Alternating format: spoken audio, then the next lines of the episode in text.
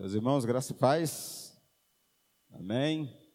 Deus abençoe os amados nessa manhã de Natal, não é? E também na noite, quando nós celebraremos o Natal do Senhor. Ainda há oportunidade no meio da semana, né, de celebrar com a família.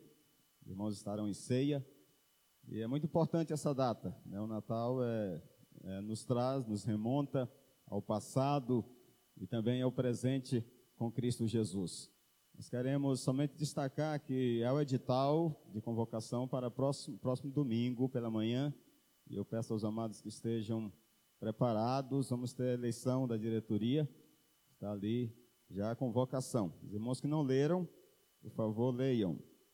E os jovens ontem fizeram a despedida do ano, né? encontro Estive lá e foi muito bom, muito especial. Né? Apesar né, dos contratempos, que às vezes a palavra de Deus incomoda muito, né? e despertou né, certa ira lá no, num dos vizinhos que batia, chamava, praguejava, né? E tantas coisas. Mas isso não, não tirou o brilho, e não tira, porque a gente sabe que onde a luz está, as trevas não suportam, né? Onde a luz brilha, as trevas não prevalecem. E aí o, a juventude fez um bom trabalho e nós queremos parabenizar, viu, Abraão? A liderança, a juventude, de parabéns pelo trabalho e que continue Deus a guiar e proteger. Meus amados, Natal, nós estamos respirando esse tema, né? Estamos convivendo com esse tema tão especial. E a leitura que nós escolhemos de Hebreus, alguém pode dizer, não tem muito a ver com o Natal, mas na verdade tem a ver com a história do povo de Deus.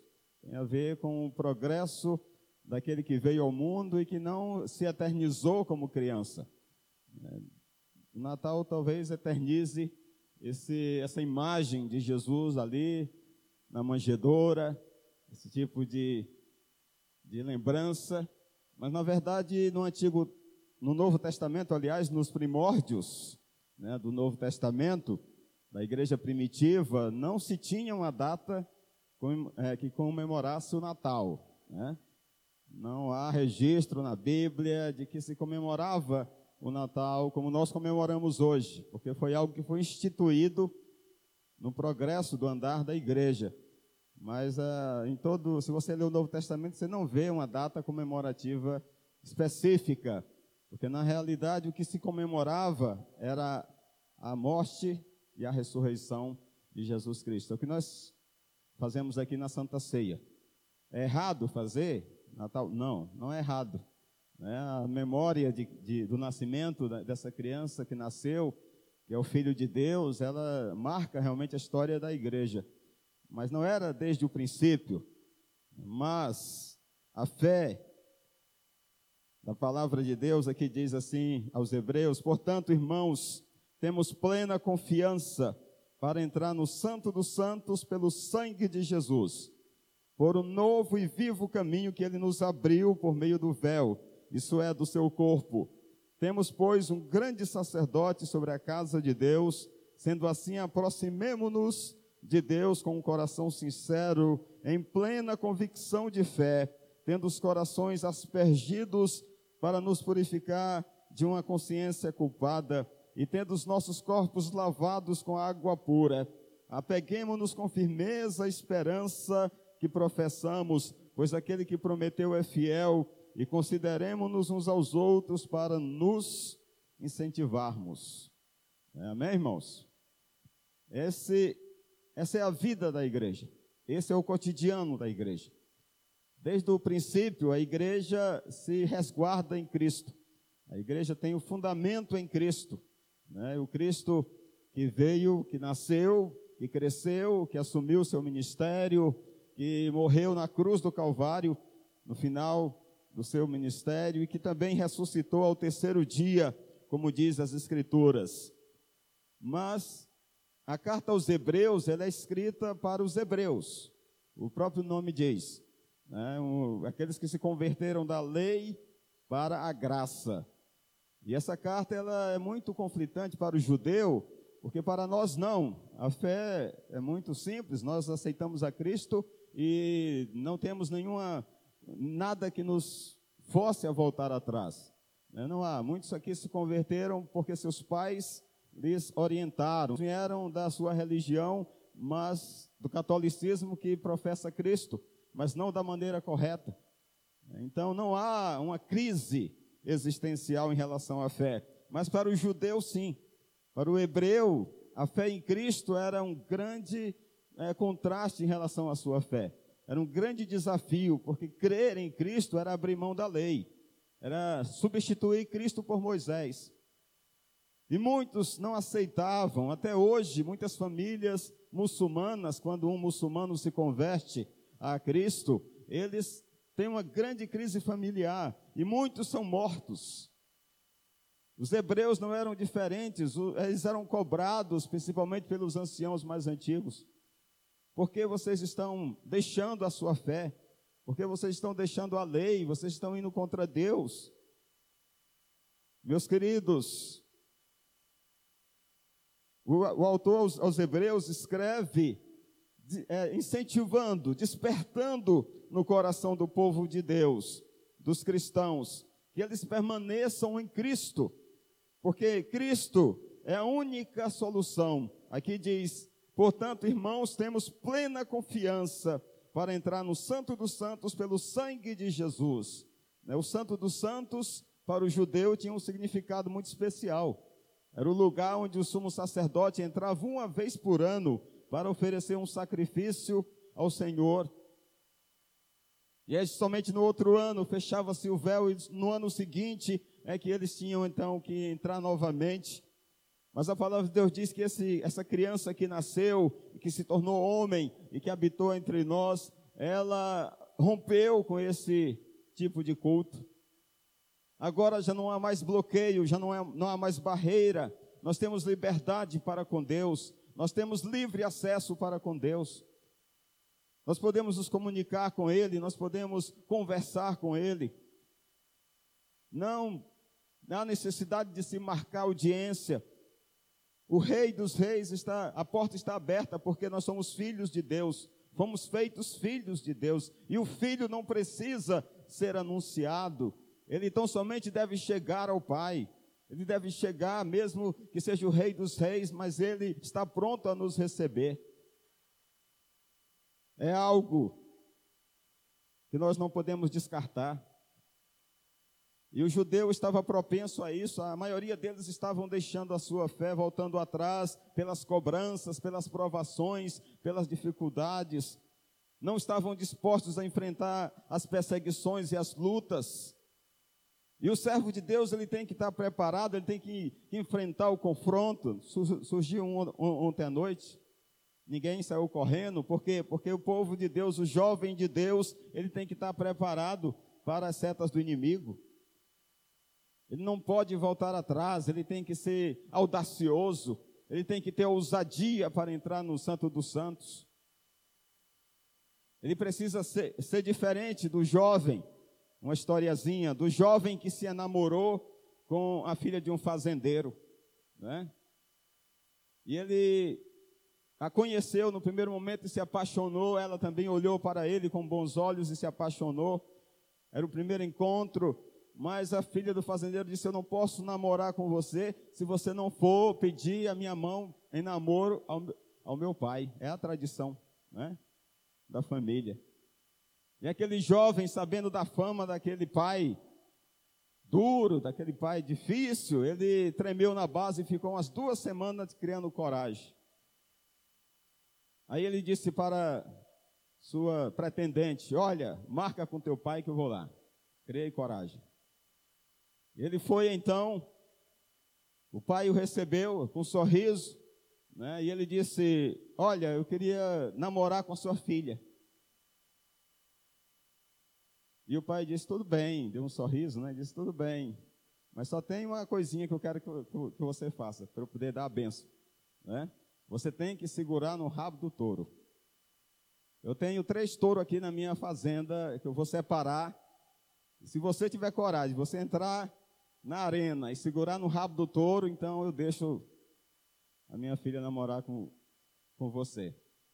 Chegou o dia da prova, o fazendeiro mandou seus peões é, adentrar o primeiro touro e ele viu aquele touro bravio andando para todo lado, bufando.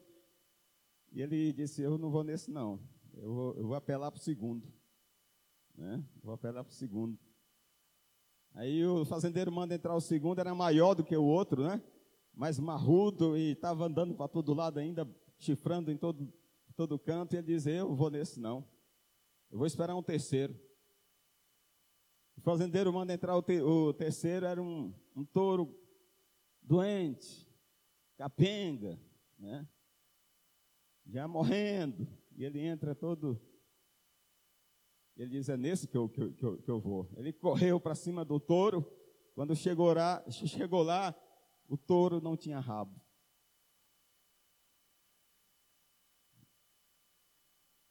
Era já a estratégia do pai. Ele disse: Bem, esse jovem não está preparado, porque não quer enfrentar a luta.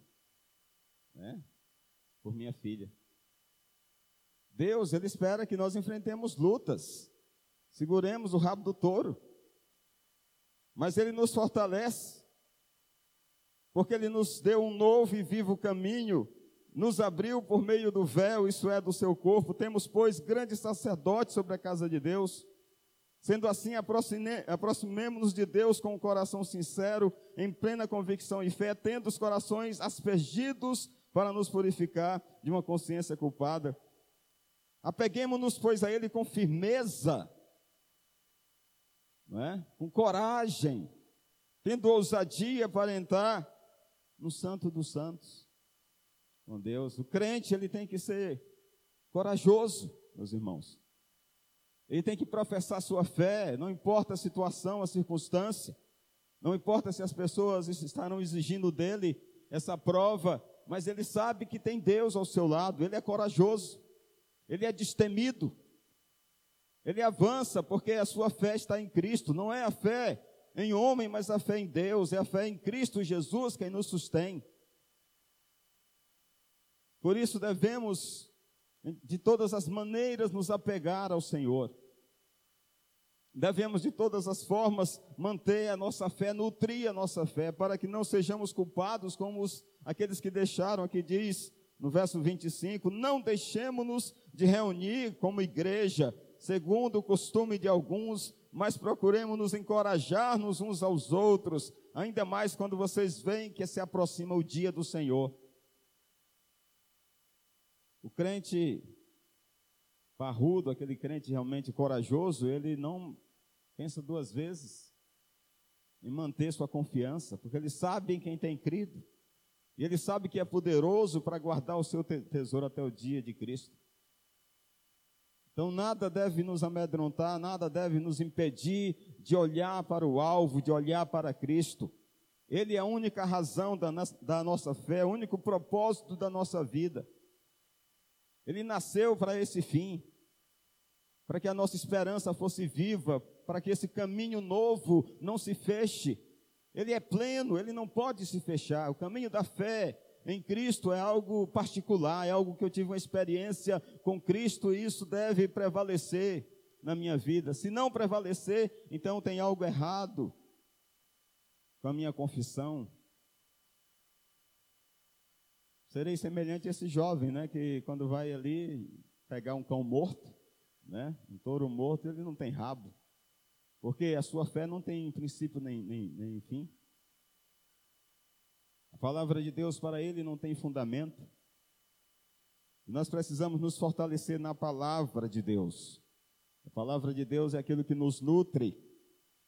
E isso vai gerar em nós estabilidade. Né? A fé estável, ou seja, aquele que não deixa se levar nem pelo vento tempestuoso, nem por águas que venham a sucumbir, não. Aquele que tem Cristo é firme em Cristo, confessa Cristo, ele vence todas as batalhas. Ele não se distancia do Senhor nem da comunhão, porque é um estímulo. Aqui diz: apeguemos-nos com firmeza à esperança e, que, que professamos, pois aquele que prometeu é fiel, e consideremos-nos uns aos outros para nos incentivarmos. O crente que é forte, ele fortalece o outro, não é?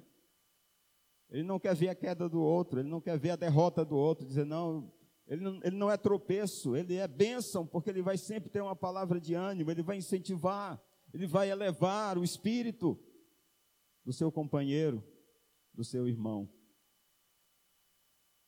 E não era isso que acontecia nessa época que se escreve a carta aos Hebreus. Ali havia um, declínio da fé. Ali havia as pessoas que estavam desanimadas e desanimando. Né? Pior de tudo, porque se você está desanimado e, e cai fora, tudo bem, mas quando você desanima os outros, é pior ainda. Você se torna inimigo da palavra, você se torna inimigo de Deus. Porque você se torna aquele que obstacula a palavra, né? aquele que vai pôr obstáculo na palavra de Deus. Por isso que ele diz ainda aqui aos Hebreus,